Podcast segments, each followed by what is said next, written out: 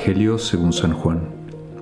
En aquel tiempo Jesús dijo a la multitud, Todo aquel que me da el Padre viene hacia mí, y al que viene a mí yo no lo echaré fuera, porque he bajado del cielo, no para hacer mi voluntad, sino la voluntad del que me envió. Y la voluntad del que me envió es que yo no pierda nada de lo que Él me ha dado, sino que lo resucite en el último día. La voluntad de mi Padre consiste en que todo el que vea al Hijo y crea en Él tenga vida eterna, y yo lo resucite en el último día. Estamos a punto de terminar el año litúrgico, ya mañana comienza un nuevo año litúrgico con el primer domingo de Adviento. Todos sabemos que el Adviento es esta preparación al nacimiento de Jesús. Y bueno, ¿por qué la iglesia eh, justamente en esta etapa del el fin del tiempo litúrgico. Incluso mañana, primer domingo, también va a tratar un poco este tema. Trata del tema como del fin del mundo, de lo que va a pasar eh, después de esta vida, de la etapa, digamos, escatológica. ¿no? El escatón es el fin del, de los tiempos, lo que viene después del fin de los tiempos. ¿Y por qué la iglesia se centra en hablar de esto? No de un fin terrorífico, catastrófico, que hoy mucha gente a veces le interesa hablar de ese tema, ¿no? Cuándo se va a acabar el mundo, etc. La verdad, Dios ni dio fecha sobre eso y lo que le interesa es que vivamos a plenitud cada día eh, para que el día que llegue, que no sabemos cuándo será, estemos preparados para vivirlo, ¿no? Entonces, ¿por qué la iglesia pone esto, este tipo de lecturas y este tema escatológico en esta época antes de empezar la preparación a la Navidad? Porque el Adviento es un camino de preparación a, bueno, obviamente a conocer a Cristo. Y antes de empezar el año litúrgico, antes de empezar este camino, es bueno que recordemos cuál es nuestra meta, hacia dónde voy. Cuando tú haces un viaje, eh, obviamente primero organizas para dónde vas, ¿no? No te pones a viajar sin saber a dónde vas. Aunque bueno, voy a ir a Europa, a tal país, ¿no? Tal día, etc. Entonces, ¿qué pasa? Esto hace que los cristianos al recordar mi meta, mi meta es la vida eterna, es el reino de los cielos, eh, de alguna forma nos reorganicemos. Es como cuando en el, los mapas estos electrónicos, que ahora no me viene el nombre, eh, hay una marca que era TomTom y muchos, en muchos lugares le decían TomTom, pero bueno, el GPS, ahora me acordé, a veces cuando te perdías o tenías que poner de nuevo la meta decía recalculando. Eh, obviamente porque tienes que dar nuevos pasos para poder llegar a la meta. Lo mismo en nuestra vida, es como que recalcular y recordar hacia dónde voy. Por lo tanto, si tengo claro la meta, empiezo a caminar y dar pasos correctos, ¿no? En mi día a día, en el hoy, porque no sé si mañana voy a estar, no sé si la meta llegue mañana. Mañana puedo no estar, o la próxima semana puedo no estar. Entonces ya hoy, hoy tengo que reorganizarme. Ya va, si mi meta es esta, ¿qué decisiones estoy tomando? Eh, ¿Hacia dónde estoy yendo? ¿Estoy yendo hacia la meta o estoy desviándome del camino? ¿no? Entonces, bueno, por eso es tan importante entender también los tiempos litúrgicos y qué es lo que nos quiere decir la iglesia. Justamente hoy el Evangelio nos recuerda la meta, que Jesús vino a salvarnos, ¿no? Dice al final, todo el que vea al Hijo y cree en Él tenga vida eterna y lo resucite en el último día. Bueno, dice Jesús, no, la voluntad de mi Padre consiste en que todo el que vea al Hijo, o sea, lo vea a Él, a Jesús, y crea en Él, tendrá vida eterna y Jesús lo resucitará el último día.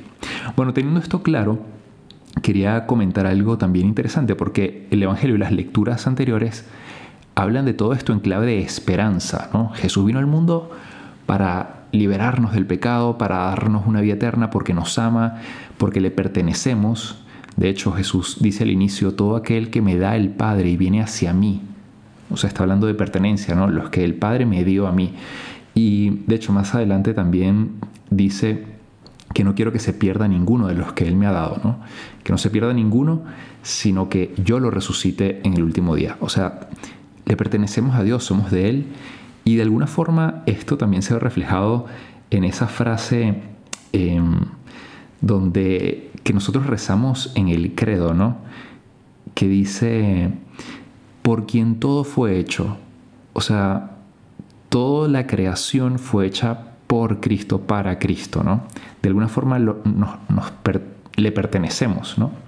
Y él, obviamente, cuando tú tienes algo que, quieres mucho, que te pertenece, lo cuidas. Todos ustedes habrán seguramente alguna vez perdido algo, eh, una cosa, objeto material, algún animal, o perdido alguna persona que ya no está aquí con nosotros.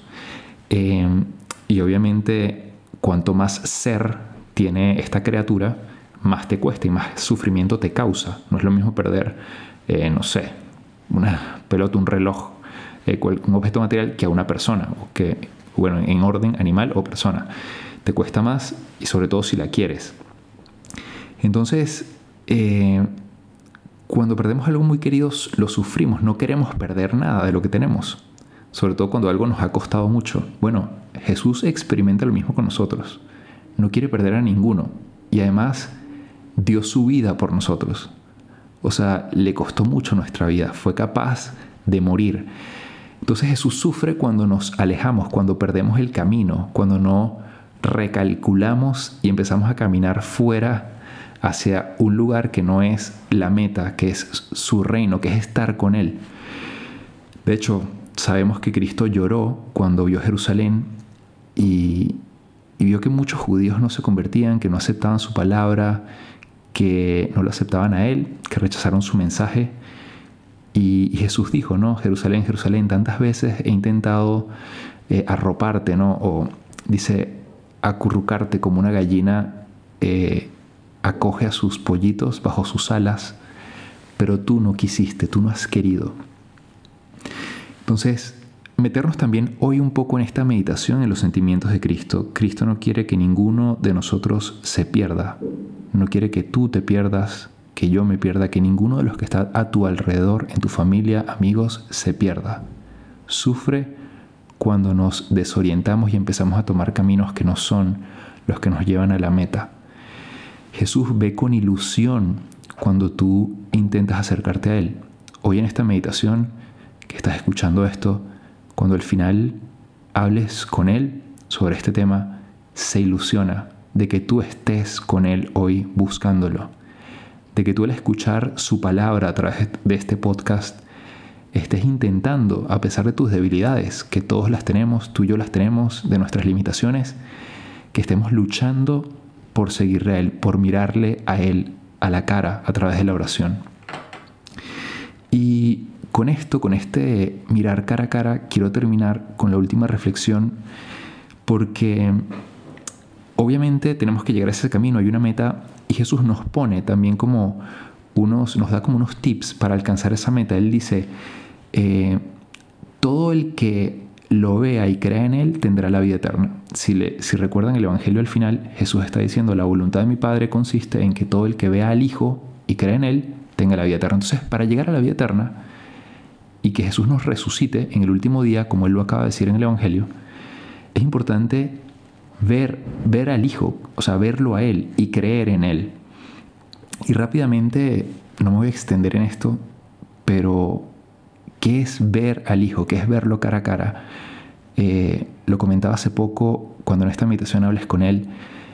Em, a Dios no lo podemos ver físicamente, pero Él nos prometió a través de la oración que ahí se iba a encontrar con nosotros y nos iba a escuchar. De hecho dijo, eh, cuando quieran hablar conmigo, pues vayan, eh, una de las formas que nos habló de él de hacer oración era meternos en un lugar secreto, nuestro cuarto, cerrar la puerta, buscar un lugar secreto. Y él dijo, y mi padre que ve en lo secreto, te va a escuchar, te va a ver.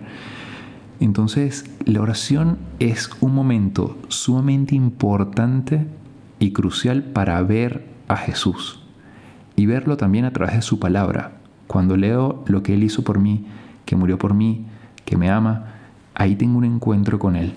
Entonces, buscar mirarlo, ¿no? A través sobre todo de los sentidos del alma en la oración. Y luego, cuando lo empezamos a conocer, cuando nos impresionamos, ¿no? Y nos enamoramos de Él por todo lo que hizo por nosotros, eh, y empezamos a profundizar en este conocimiento, empezamos a creer en Él. Y cuando estamos convencidos de que Él quiere lo mejor para nosotros y que nos ama, tanto y, estoy, confío plenamente en Él, entonces empiezo a actuar, empiezo a amar, empiezo a abandonarme a mí mismo, eh, a dejar de lado lo que no me ayuda en este camino, eh, empiezo a decir, bueno, si esta vía me está alejando de Él, pues nada, la voy a dejar de lado y voy a tomar esta vía que me acerca a Él. Empiezo a tener la capacidad para dejar de lado los obstáculos y las cosas que me sacan del camino. Solo si lo empiezo a ver, si Él me mira y yo lo miro en la oración, si Él me mira y yo lo miro en la liturgia, en la Eucaristía, que también son momentos de oración. Pidámosle a Dios entonces hoy aprender a verlo más, que nos dé la fortaleza de salir de nuestro egoísmo, de nuestra comodidad, para ir a mirarlo en la oración, en una capilla, en el sagrario, en, en mi propio cuarto, con la puerta cerrada, sin nada que me distraiga y quizás solo la palabra de Dios delante de mis ojos y también mis ojos cerrados, en este momento donde estés, es un momento para que Él te mire con ilusión y tú lo mires, que los dos se enamoren que creas en Él y que te prepares con mucha alegría a lo que Él te ha prometido hoy, que te va a resucitar y que te va a dar la vida eterna. Que tengas un feliz día, feliz sábado, feliz fin de semana y que Dios te bendiga. Te hablo el Padre Jesús Rodríguez y nos puedes seguir nuestras cuentas de qué haría Jesús. Un fuerte abrazo y que Dios te bendiga.